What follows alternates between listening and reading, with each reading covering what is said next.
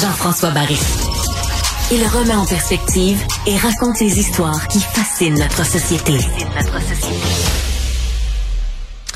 Eh ben aujourd'hui, ce qui euh, retient l'attention, c'est euh, cette initiative euh, du côté des zones scolaires. là, on a appris aujourd'hui qu'il y a 37 000 constats qui ont été remis dans les zones scolaires en 2022. Et ce qu'on apprend surtout, c'est que ça, c'est c'est une infime partie de ce qu'on aurait pu donner. Si les policiers étaient là toujours et distribuaient des tickets à chaque fois, il y en aurait beaucoup plus que ça.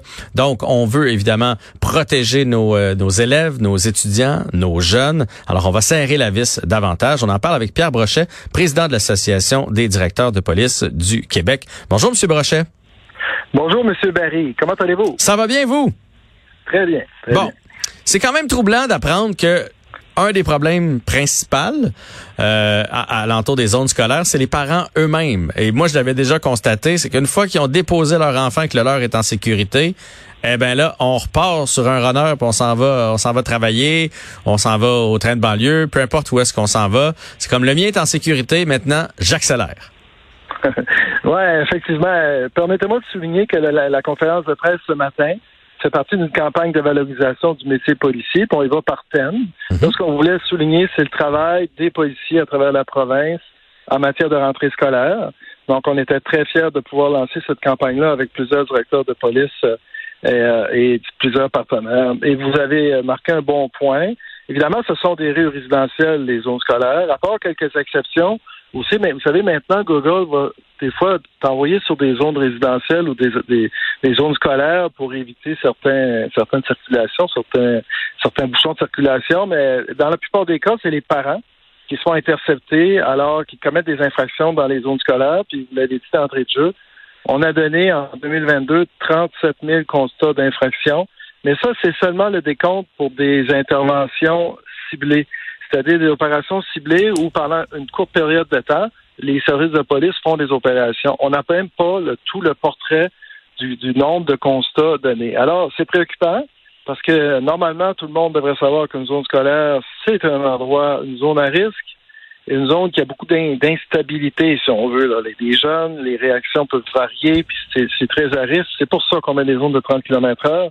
Donc, on voulait sensibiliser la population à dire on a tous un rôle à jouer, puis on doit être beaucoup plus sensible à ça. Ouais. Là, quand vous dites, ça fait partie d'une grande campagne de, valorisation du métier de, policier.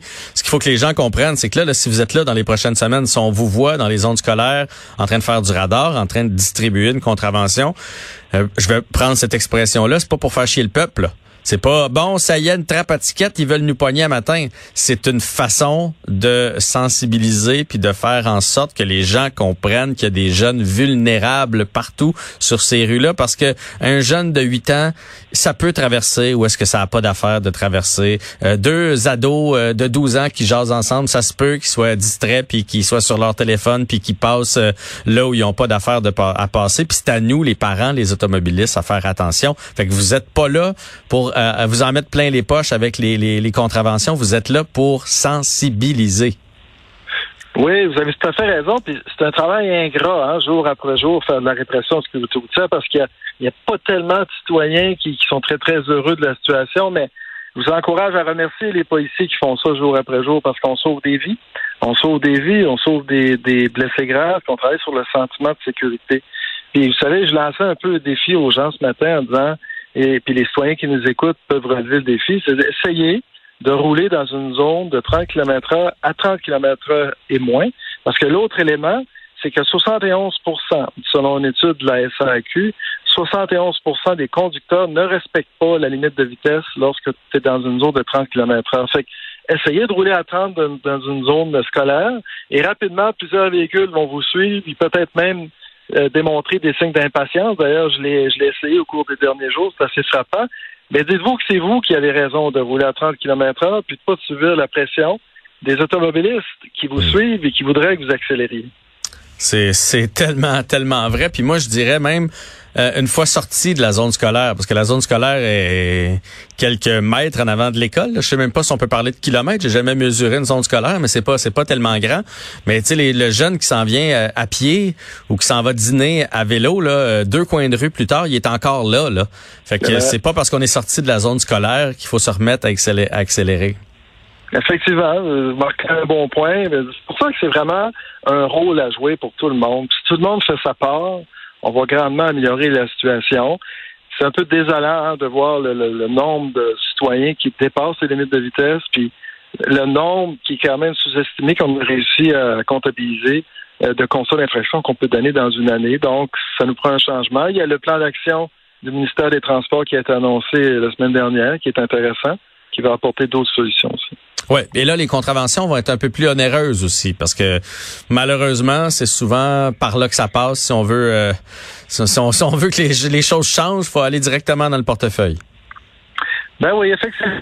Puis nous, les directeurs de police du Québec, on est favorables à ça. Euh, effectivement, vous le dites, c'est malheureux, mais quand tu as de l'impact, l'impact financier, l'impact sur ton permis de conduire, c'est là que tu fais plus attention pour la plupart des gens.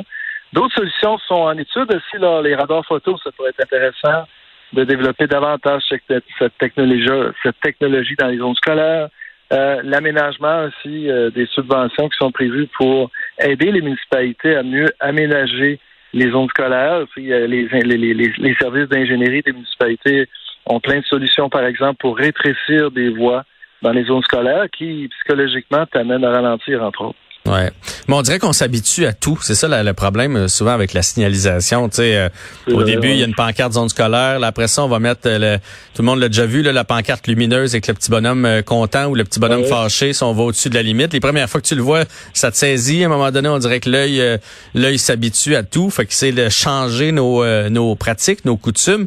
Est-ce qu'il pourrait pas y avoir quelque chose aussi avec avec nos, nos GPS?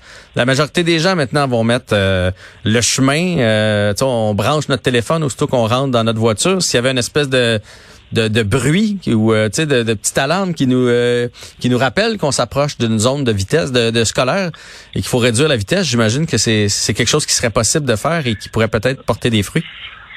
Mais ça pourrait être intéressant. Euh, ce qu'on a vu dans le plan d'action du ministère des Transports annoncé par Mme Guilbeault, c'est qu'ils vont faire une démarche internationale pour vraiment faire le point sur toutes les technologies qui peuvent exister pour supporter la sécurité routière. Ça, c'est intéressant et c'est peut-être le genre de solution euh, qui pourrait ressortir à ce moment-là. Vous savez, il y a des technologies qui, entre autres, qui permettent de mesurer ta vitesse d'un du point A au point B, par exemple, puis là, déterminer que tu as fait des excès de vitesse sur cette distance-là.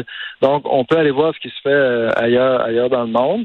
On vous avait vu une initiative aussi qui a été développée avec la SAQ euh, au niveau de, la, de Laval et maintenant c'est développé un peu partout. C'est ce qu'on appelle des radars vivants où on met un sac à dos sur un élève puis le radar, c'est lui qui porte le radar. Ça, ça a eu un très bon impact. Vous avez raison, c'est beaucoup de mesures, mais on dirait qu'on s'habitue à tout. Bref, faut changer nos, euh, nos façons de faire, nos façons d'agir. Faut respirer par le nez un peu. On est tellement pressé. En 2023, c'est fou. Prudence et courtoisie seraient de mise sur euh, les routes du Québec. Merci beaucoup, Monsieur Brochet, pour l'entrevue aujourd'hui. Merci à vous. Bonne journée. Donc, euh, Pierre Brochet, Pierre Brochet, pardon, président de l'Association des directeurs de police du Québec concernant cette nouvelle réglementation dans les zones scolaires et surtout le savoir-vivre dont on devrait faire part.